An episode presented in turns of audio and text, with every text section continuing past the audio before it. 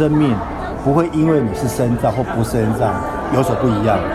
让孩子看到自己的价值，这是一个我们跟社群维系的关系。人和人的理解是一个重要的善意的来源，看你愿不愿意去关心这个社会其他的人，要打破某些大家过去的想象。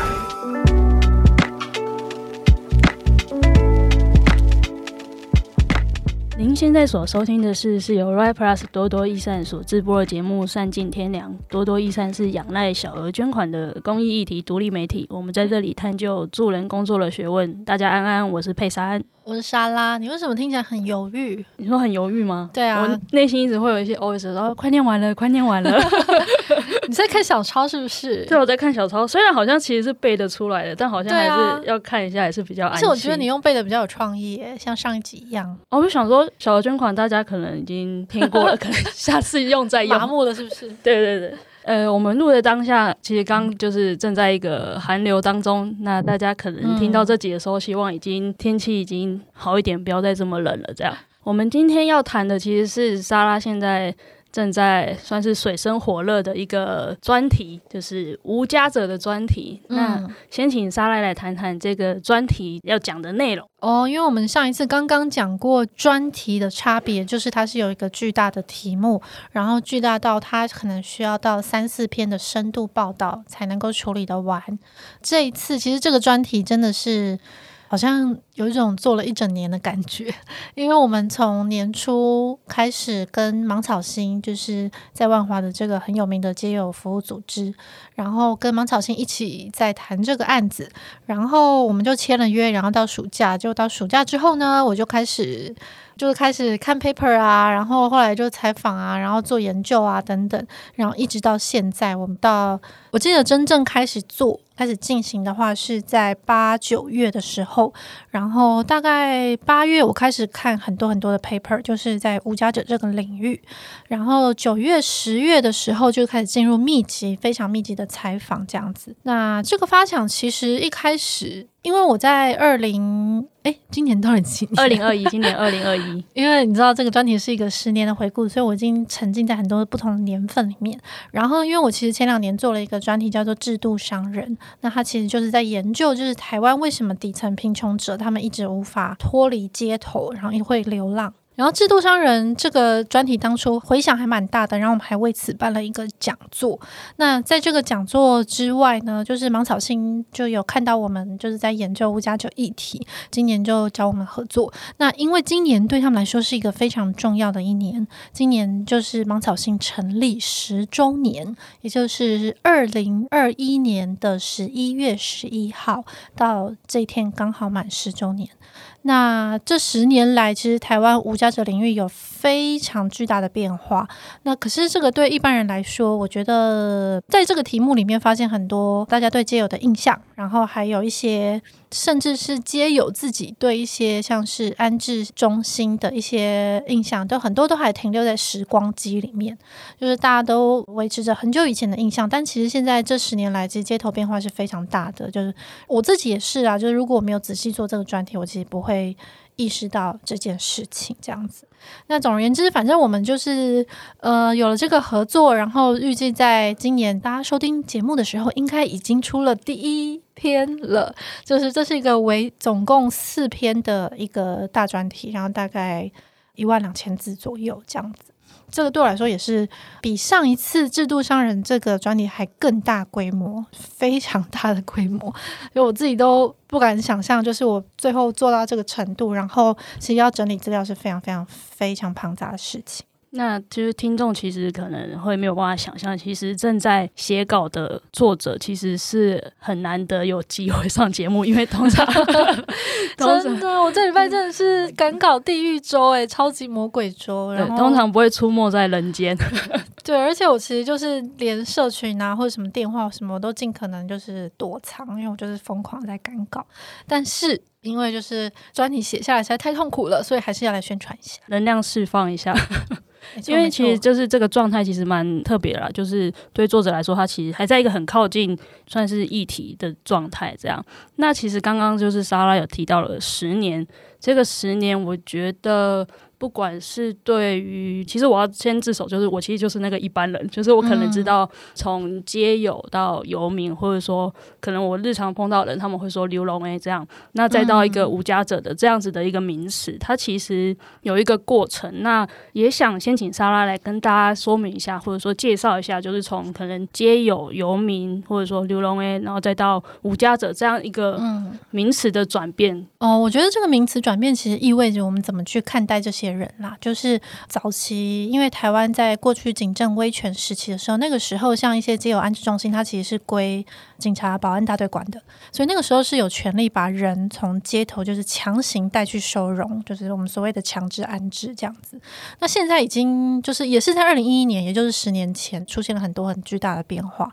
其实更早前就修法了，但是一一年的时候社会救助法修法之后，我们就再也不能把人强制从街头带离，除非他自己愿意。那其实，在九零年代的时候，“街友”这个词其实是最早期几个很少数在做街友服务的组织，像是创世基金会，然后后来发展出就是专门做街友的组织，叫做仁安基金会。就是现在有很多，就是几乎各县市都有仁安站长嘛，仁安基金会。前阵子那个城中城事件，那里面其实有媒体也有访到，就是在城中城附近，其实一直都有仁安基金会服务的影子。所以他们早期其实像万华一些很老牌的组织，像仁济院，仁济院其实他们在万华是地区很在地、很在地的地区医院，然后他们一直都有在提供像是物资啊，就是一些食物，然后衣物。以前有在做共餐啦，呃，不能说共餐，应该说是食堂，对，仁济食堂。嗯。那对他们来说，像仁济院这样子，它其实就不是在。做医院之外，再做一些社会救助，而是原本就是在做社会救助这件事。他们在社会救助这件事里面发展出医院，对，但是这有点像反过来。所以，像仁安基金会跟仁济院这样子很在地、很老牌的组织，他们其实以前并不是在区分说，就是诶那个流浪的人啊，或怎么样，他们其实就是在济贫。就是所有这些，不管你今天有没有地方住，然后不管你晚上，你可能不是真的流浪的人，你可能就是有很贫困的家庭，然后虽然可能有地方住，但其实就是生活已经很堪虑了这样子。那其实这所有的贫困者对他们来说都是需要帮助的人。那只是后来仁安基金会他们在倡议的过程之中，他们更锁定街头露宿的人，然后也发展出就是街友这个友善的名词，就街头的朋友。对，但是我觉得要 大家接受，我觉得还是蛮需要一段时间呐、啊。就你可以想象，从九零年代，然后到两千年，就是台湾的所谓两个很重要的公部门，呃，游民社工。那我现在说游民是，是因为在台湾现在的公部门的语言跟法规里面，它都还叫游民。就虽然我们在民间倡议叫做街友，那游民其实大家可能觉得哦，那我们应该要称他们为街友，就不要再叫做游民。但我觉得这个其实是。现在很多的工作者，他其实都还是这样称呼。那其实，在他们嘴里，并没有一个污名。嗯，对对对。那其实这个污名的看待，其实是人就社会赋予的嘛。那如果你本身并没有就这个意思的话，其实，在他们自己的领域里面，他们其实很习惯，就是游民业务啊，然后做游民相关的，就像台北市现在最重要的这个单位叫做游民专责小组，就简称游专。对，那这些都还叫做游民。但是之所以叫街游，然后到后来。拓展出所谓的无家者，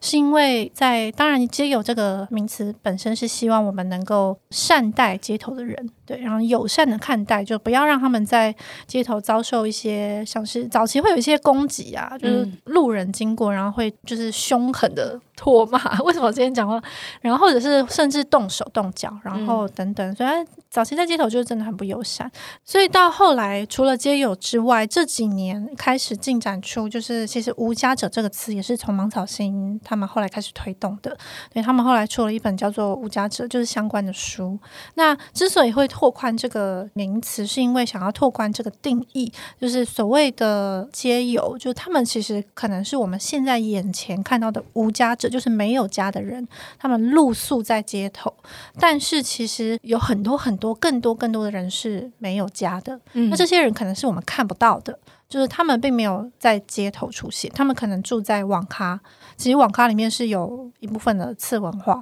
然后还有就是像便利超商啊、速食店啊这些麦当劳啊等等，然后或者是这个边界继续拓宽到有很多是他们被。不断的长期性的被房东驱赶，然后他可能一直都没有办法稳定下来，或者是他住在很烂很烂的房子里面，连消防法规都没有办法符合的那种很小很小的房子，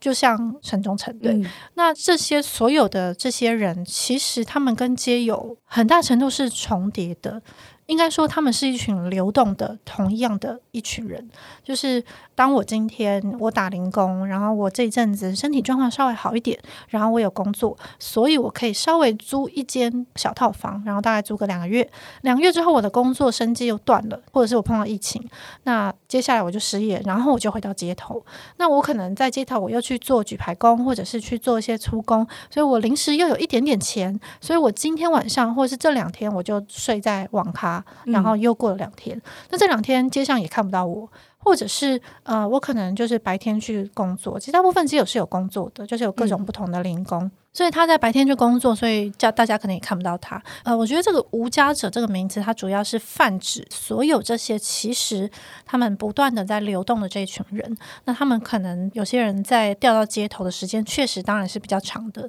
像我们这次访到有些人在街头已经十几年了、二十年了，那那种当然就是他已经在街头有了一些。他自己的生存的方式，但是也有很多人，他是不断的在街头跟一些我们看不到的地方，然后不断的在流动的。就是谢谢莎拉这么详细的介绍，因为他刚刚一讲那个威权时代，就是会抓游民那个，我就觉得哇，就是个 讲古是不是？对，有种那种 在听什么电台。可是，可是你知道，就是我会提到威权时代，是因为现在有很多公办公营的街友中心，以前叫做收容中心，他们现在都还留着当初的那些格局哦，就是铁栅栏。然后，因为早期他们这些被强制安置的这些游民，他们是在里面是手铐脚镣都是会上的，就。如果你就是一直反抗或怎么样，因为他就是要把你控制在这边，所以这些格局现在都是看得到的，只是它有了新的用途。比如说台北市的街友中心，他们现在把过去的格局，然后跟那个铁栅变成他们安置女性街友的一个保护，对，就是对对，他们跟把它跟女性街友跟男性街友分开来，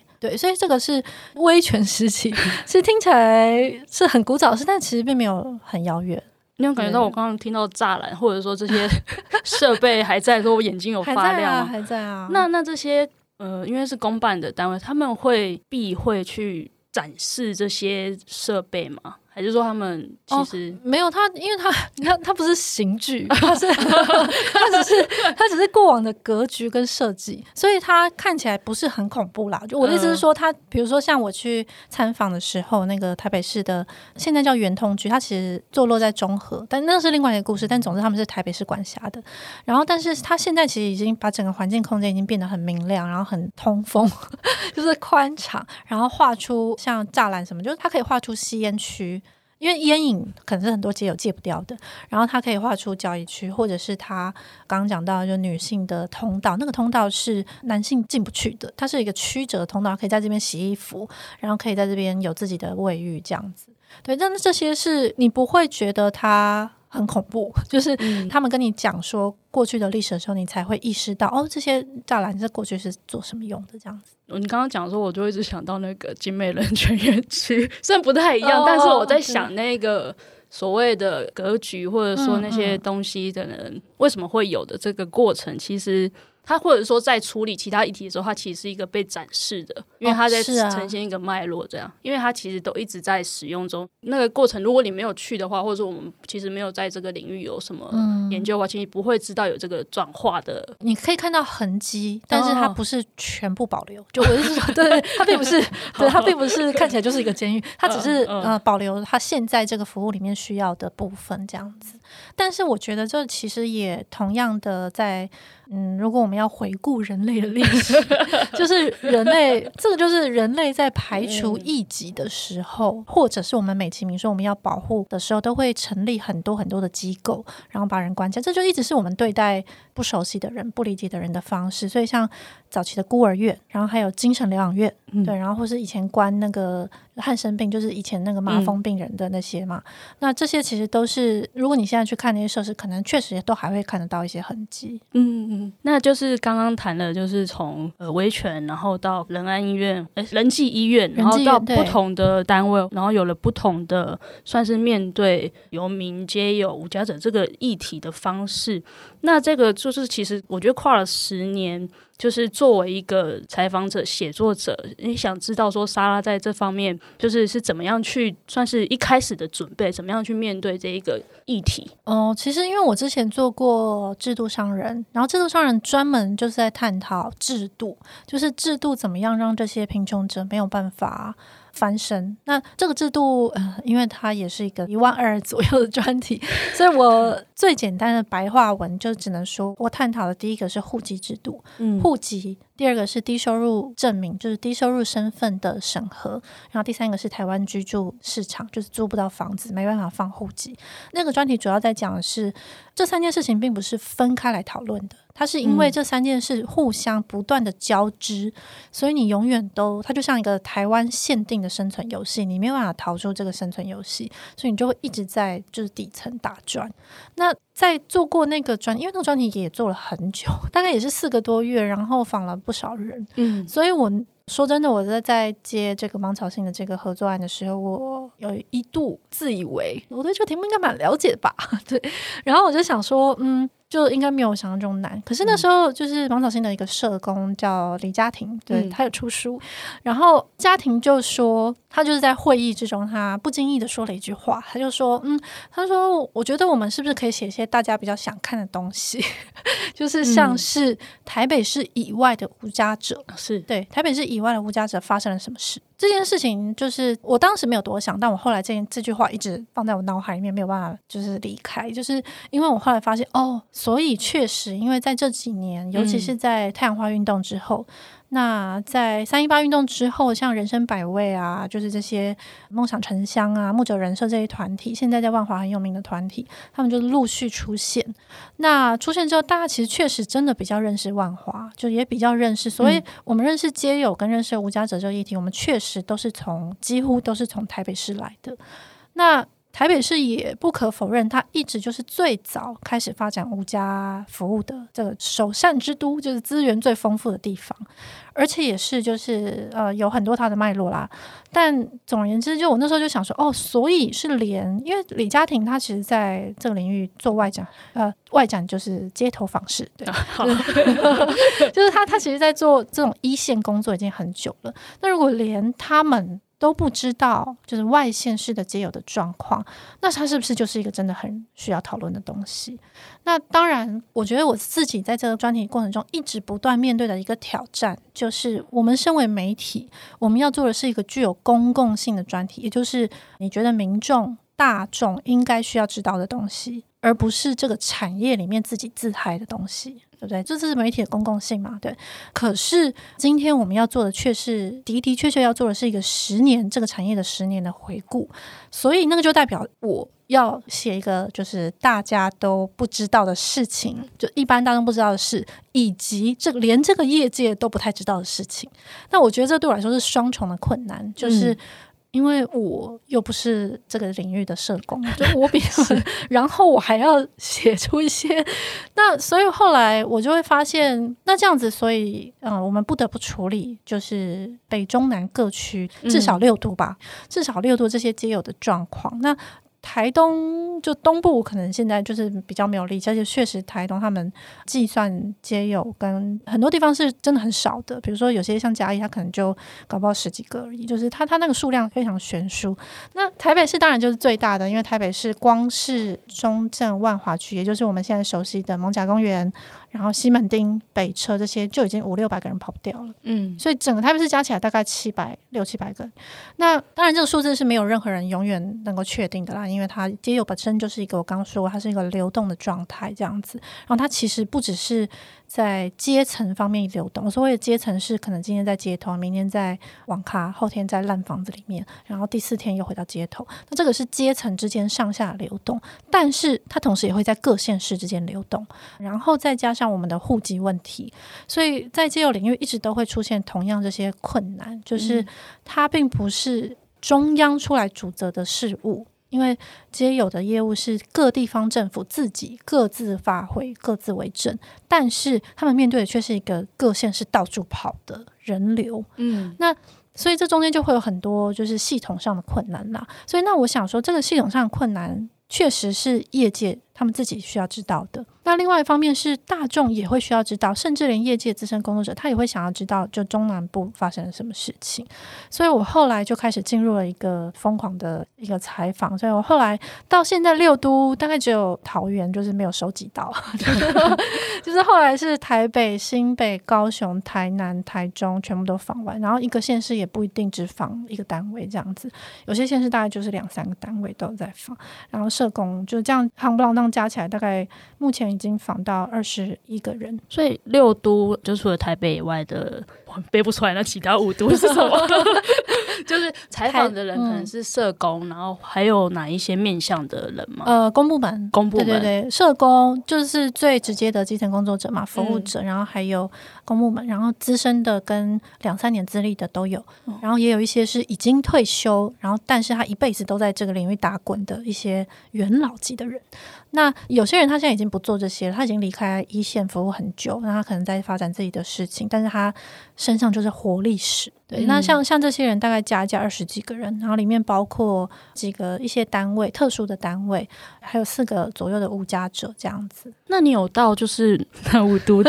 的算是无家者或者说街友他们聚集的地方去算是走访吗？主要是那个安置中心哦，安置中心，对对对，安置中心。嗯、那安置中心比较麻烦，是我去的时候刚好疫情刚刚解封啦，嗯，所以有些地方是要出示小黄卡的，对。然后，但是大部分都没什么问题，因为我只有一个人，嗯，对，就是没有很多人进去。可是大部分现在中心其实采访都还算顺利，那进去看就是参访，然后访问，大概这些访问全部大概都两三个小时跑不掉这样子。然后除了中心就是机构啦，大概还有其他就是比较密集的地方，嗯、就是像是之前跟芒草心他们有一天晚上上街发过一次物资，还有一些比较密集的地方。那台北市密集的地方，当然就是大家刚刚熟悉的那几个嘛。嗯、只是我那天跟他们夜访的时候，确实就是会觉得，哦，其实很多人真的不知道他是不是，就我真的不知道他需不需要。是，那对我来说的困难是，人家可能就是晚上坐在。那个公园长椅上，不知道在想事情人，嗯、然后你上前就问他说：“呃，请问你说，就那个对我来说会觉得好像很失礼。”但是当然后来就跟着张献忠，也就是台湾就是推动无家者领域的元老级，就大家号称叫做丐帮帮主。嗯，对。那张献忠是最早期台湾第二个呃公部门游民社工。嗯嗯，那那时候刚好我非常幸运，就是因为他其实现在已经不太做一线了，但那天刚好他有空，然后我就非常幸运跟着他夜访，然后那天晚上就是呃跑了一遍大概西门町附近啦，其实没有很多，光是这件事情，其实在中南部其实很多地方是没有办法完成的。因为他们幅员很大，所以像西门町一区，我们当天就发了，就应该是我们当天就跑了大概六十几个街友，嗯，对。但是这种事情，就同样的人数，在台中可能需要三个社工三天才跑得完。嗯，你没有办法一整天密集的就一个区全部访视完，所以对中部、南部这些地区要做街友服务的人来说，他们其实困难度是，就是他们的困难是不太一样的。嗯，我自己就是这样听下来，会也会期待这个专题，就是因为它其实不只是算是台北视角的呃无家者相关的一些服务，嗯、其实它就是跨到了中部跟南部。那也想请问莎拉，就是。在离开台北之后，跟不管是东部或者说南部的社工跟他们访谈的时候，有没有发现一些？如果我这样讲哦，台北观点不一样的面对无家者的一些方式，嗯、或者说你印象深刻，觉得你其实光人到那边，光可能到了中部的安置中心、南部的安置中心，你可以感觉到有没有跟台北不一样的氛围？我觉得那个是一个进程上的差异，嗯，因为不可否认，就是台北真的走得很前面。他们从张献忠在社会局的时候，两千零三年底啦，然后到二零零四年开始，他几乎张献忠几乎在台北市就是开疆辟土，就是做了很多很。你可以说是公部门的德政，但其实是他自己就是开拓出来的这样子。所以我的意思是说，我们要讲中南部，或者我们要说这些历史的时候，嗯、我们不可能回避台北市的发展，因为台北市的发展几乎就是全台湾在做街友服务的这个有点类似领头一样的概念。那他们的资源确实也是最丰富的。嗯，我所谓的资源，并不只是社会局的资金预算，而是包括整个就是社区里面的配套的部件，比如说老人服务中心、身心障碍服务中心，然后儿少相关机构。那对很多社工来说，他需要的就是这些周边可以合作的单位。所以，比如说他今天在街头发生一个街友，嗯、那这个街友可能已经超过六十五岁，所以他理论上是可以去申请六十五岁以上老人福利的。那他就会需要老人福利科，就是相关的工作者去承接嘛，或者是他需要社服中心，就他可能是像台南，他们就会有那种就是双胞胎姐妹，或者是家庭，就是父母带着小孩流浪的，就这种家庭的。那这种家庭，他可能就会需要跟像社福中心这种。做家庭服务的这种这种在地的地方做连接，所以他们其实这些社工他们自己并不是呃理论上就是理论上他不应该是孤军奋战，所以很显然就这个城市里面部件多少社会服务，它也会很大程度的影响就是这些街头的人以及在做这些服务的人。嗯，那所以相对来说，当然台北市资源就很多，就是它有很多这些可以去可以去照可以去照顾的方法。那我觉得，其实，在中南部，那你可以完全明显的看得出来，就是，呃，应该说，像我那时候去访的台中、高雄、台南，就是我觉得我在这几个地方都各自有一些意料之外的事情。像台中，其实它应该现在是全台湾仅次于台北街友服务的规模，就是公部门哦。嗯他们公部门整个在做街友服务的团队是大概十二个，已经达到十二个人。那里面有大概好像有几个是外展，就专门做街头访视的，不是社工出身，但是就是他们人数是多的。那他们的公部门就是政府是有心想要做这件事，嗯、所以他们现在自己在公办公营的一个。叫做福满安居，就是有点像是自立宿舍的概念。那这个自立宿舍，就是因为他们当初在所谓收容中心跟自立租屋这两个光谱的极端的光谱上，发现中间是空的，就中间是真空的，没有任何东西。所以他会希望公部门希望在中间有设一个中继的一个宿舍，所以他在这个中继站里面，他停留时间可能比。一般收容中心更长一点，然后他能够有的服务也更多。比如说，他在这里面会教你一些，就是像财务管理，或者是一些生活上一些生活习惯或个人卫生重新的培养。有些街友他是连就是洗衣服或洗澡这些习惯都没有养成，就是个人卫生已经有一些是很不同的。所以在这种中继型的宿舍，算是宿舍吧，里面最重要的是有社工的服务，它并不是。嗯，就是弄出一间房子，然后叫你进去住。对，嗯、当然这种自立宿舍还是有啦，但某种程度他们都是有一些理念在管理的。那我觉得台中就是其实还蛮令人意外的，就是 因为台中之前发生很大的事情，就是他们卢秀燕上任之后就把社会住宅地卖掉了这样子。那因为我们在因为在研究无家者，你绝对没有办法回避的是。社会住宅这件事情，就因为它就是一个居住议题。其实街友这件事真的就是居住议题，就是人为什么无家可归？不管他以前有什么故事，就是街头有一百个人，他可能有身上有一百个故事。他可能是生意失败，他可能是生病，然后工伤，他可能被家人抛弃，他可能是家暴被赶出来等等。那这些所有千百种的故事。不管他过去的故事是什么，总而言之，我们关心的是他为什么没有地方可以去。我觉得过去的故事大家写的真的太多了，就是我们现在随便搜寻，都可以看到很多很多很多皆有的生命故事。那这些故事是珍贵的，可是他，我觉得他已经。不需要再加我一个，就是我，我觉得我可以讨论一些就是比较制度性层面的事情，或者以及他们为什么未来就接下来没有地方可以去。所以后来我在盘查，等于算是盘查嘛，就是 在这个过程中，我就是抱着这很多很多这些疑问。那像在台南有一个最奇特的景象，就是东风地下道。嗯，在台南其实几乎没有什么就是安置中心。就他们没有什么，他们只有一间是民间自己办的，他们连公办就是公家在办的，他他们的所谓的我们刚刚讲那些像庇护中心啊那些，他们没有，他们就是把一个地下道，就是 公共空间的地下道圈起来，不能说圈起来，就是我的意思说，他没有实质上 literally 的圈起来，但是他划分出这个区域，就是在这里，就是有多少个街有这样子，嗯，然后他管制这里的秩序。东风地下道在哪里啊？在台南的北区吧，我记得是在北区，哦、对，就是市区的北区的，就整个台南，台南有分北区嘛，然后老城区嘛，就是各种不同，对，就像我们的大安区、中正区、哦，因为台南市现在还有以前的台南县，所以可能哦，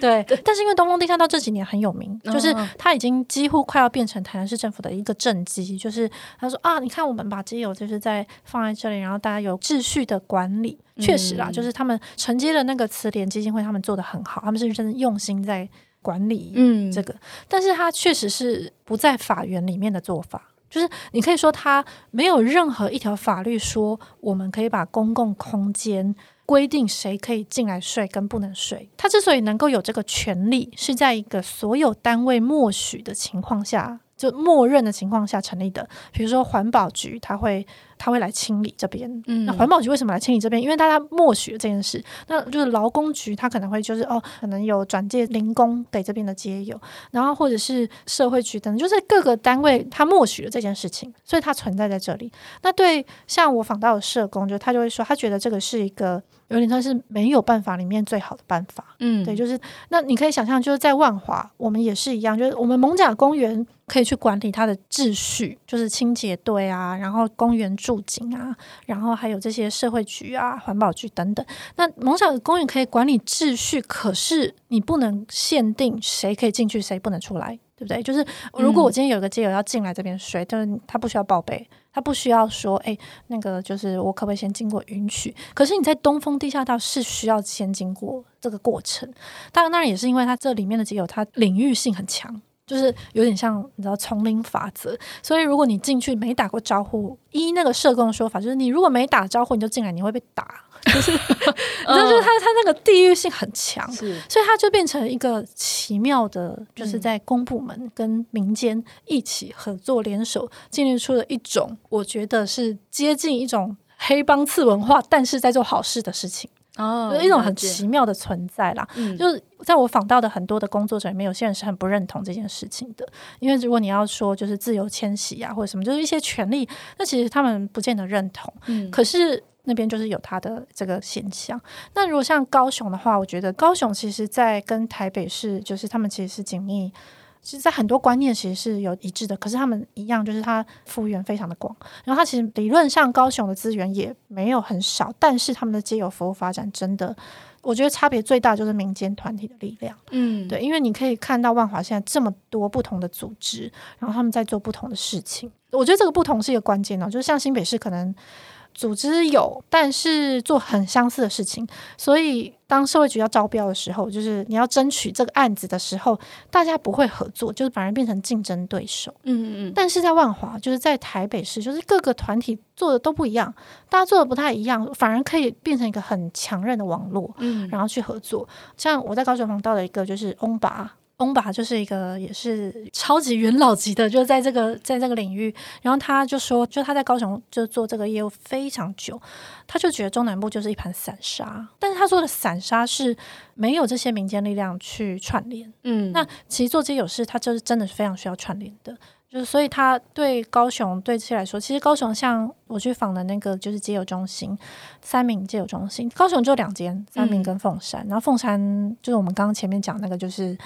过去的威权时代的遗迹可能会更明显，是，但是当然现在都气象是不同了啦。嗯，只是所以他们其实是不断的在翻新这些设备跟照顾，然后它其实是在里面，像三明中心，它其实就翻修了很多无障碍的设施，嗯，所以无障碍在里面是通行的这样子。那我觉得这些都是你除了台北之外，你会看到非常不同的风景，嗯，但你也会看到一些哦，就是这个社工，就是你会觉得有些在我们台北这种倡议氛围。你讲不好听，就是政治正确氛围很重的地方。有些话，哎，为什么在中南部可以听得到？比如说我在中南部某些社工身上会听到说，哎，你这个好手好脚不做事。你知道，就这种我们在台北觉得好像讲，对，就是这个，哎，怎么是这种就是乡民会讲的话？可是你真的在细问的时候，你就会觉得他讲的事情跟乡民打键盘那个是不太一样的。嗯、我同意，就是他付出了所有他能做的事情，嗯、就是他帮他找工作，要帮他去媒合，然后帮他去跟老板谈判或者什么的，就他做了所有他能做的，但这个人还是不愿意改变。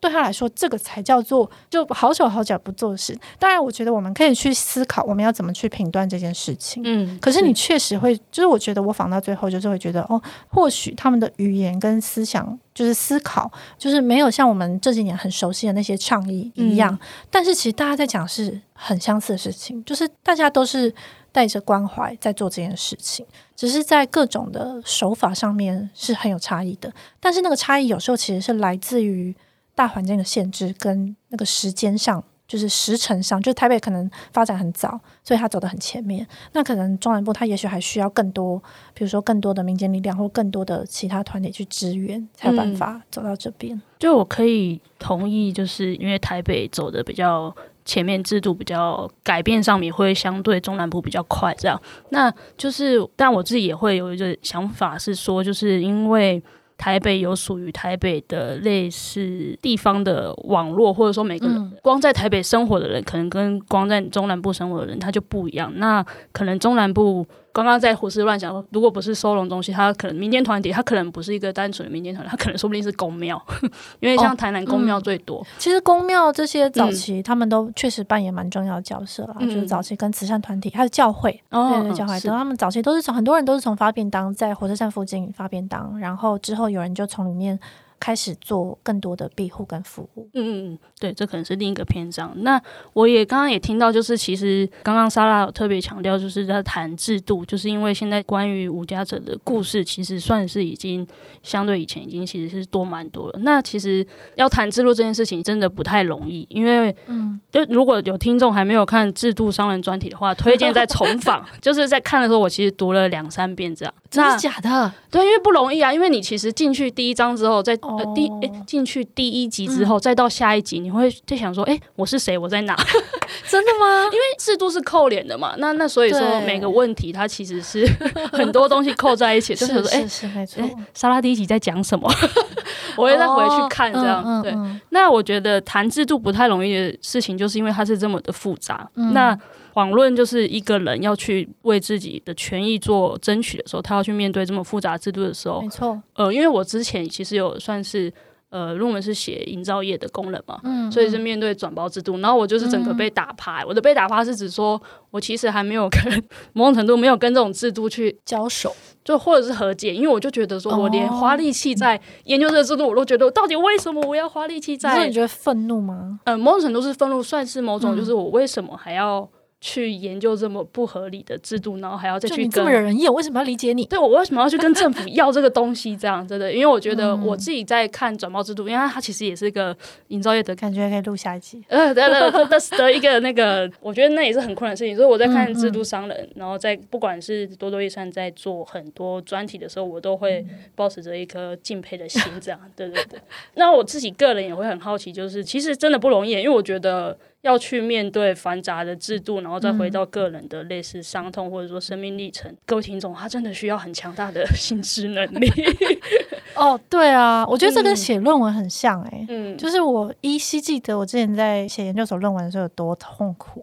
然后现在依稀记得，对，那现在几乎就是你每四五个月，就是每年要生出一两个专题。可是其实我当初在做制度商人的时候，我一开始就已经抱着一种 OK，没有人要看没关系，反正我知道讨论制度不太会有人看，就所以后来的回想蛮意外的，就让我哦，我觉得另外很重要原因是因为我们在选举的时候推出嗯第一篇在讲户籍制。那所有人都有感，因为就是，我就我到现在还不理解为什么我已经很久没住在我的户籍地了，然后我还要每次都回去投票。嗯，对，就是你要你永远、哦、返乡专车。对对对对对，就是你我到现在还没有办法理解为什么我们要每年呃不是每年啦，就是每过四年，然后去决定别人的县市就是明代。嗯，而且我根本没住在那边，我也不在乎他的证件。那我觉得这个在我们在投票的时候讲户籍制，大家就会很有感。但可是户籍制其实在整个无家者里面，一直到现在我在做。现在这个专题，你还是不断不断的看到它的阴影。嗯，就是以前就是会那种像是比如说高雄的街友，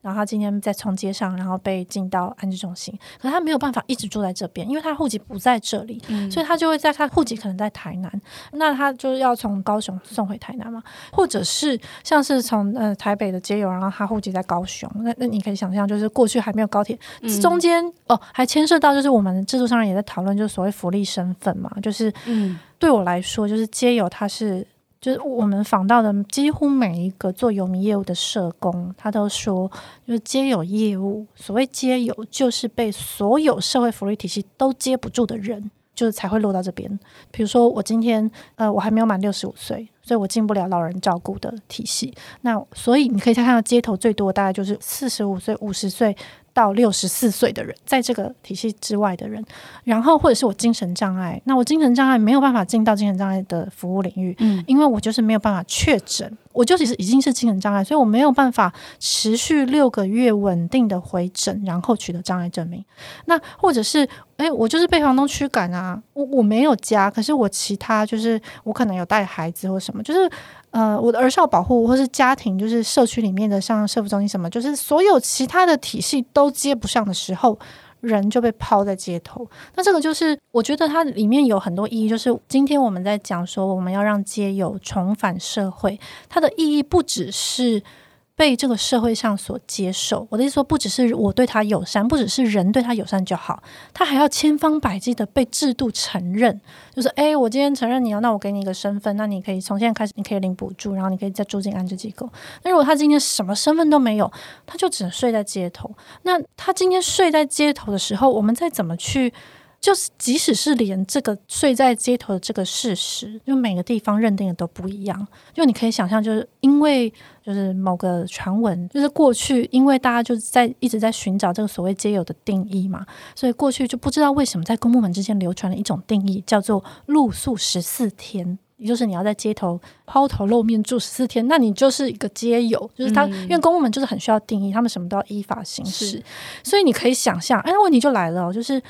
有人明天就会被房东赶出来，他明天无家可归，他这辈子还没当过一天街友，那你要不要收？街友中心的人要不要收嘛？或者是他现在还没有十四天呢，他就是三天，那你收不收？你他是不是？他是不是我要服务的范围？他是不是我要照顾的人？那这个在我们看起来有点荒谬，对不对？就是你觉得很荒谬，就是人到街头已经很严重了，为什么还会发生这种事？可是做公部门就是需要这些很清楚的界定，但这种事情在台北不会发生。因为台北啊，反正这个后面有一个复杂的体系，这就是本来制度要处理的事情。但总而言之，因为台北它划分的那个科室是不同的，嗯，所以在台北就不管你今天是被房东驱逐的，还是被老人家，还是被家里赶出来的，还是怎么样，不管你今天露宿几天，总而言之你需要帮助，那你就是我们的个案，就是因为这个是社福中心的这个社会局的理念嘛。但是在其他地方。应该说，台湾大部分所有除了台北以外的地方，因为它就是划在一个社会救助的范围。那社会救助真的就是很讲究我们刚刚讲到的所谓的身份。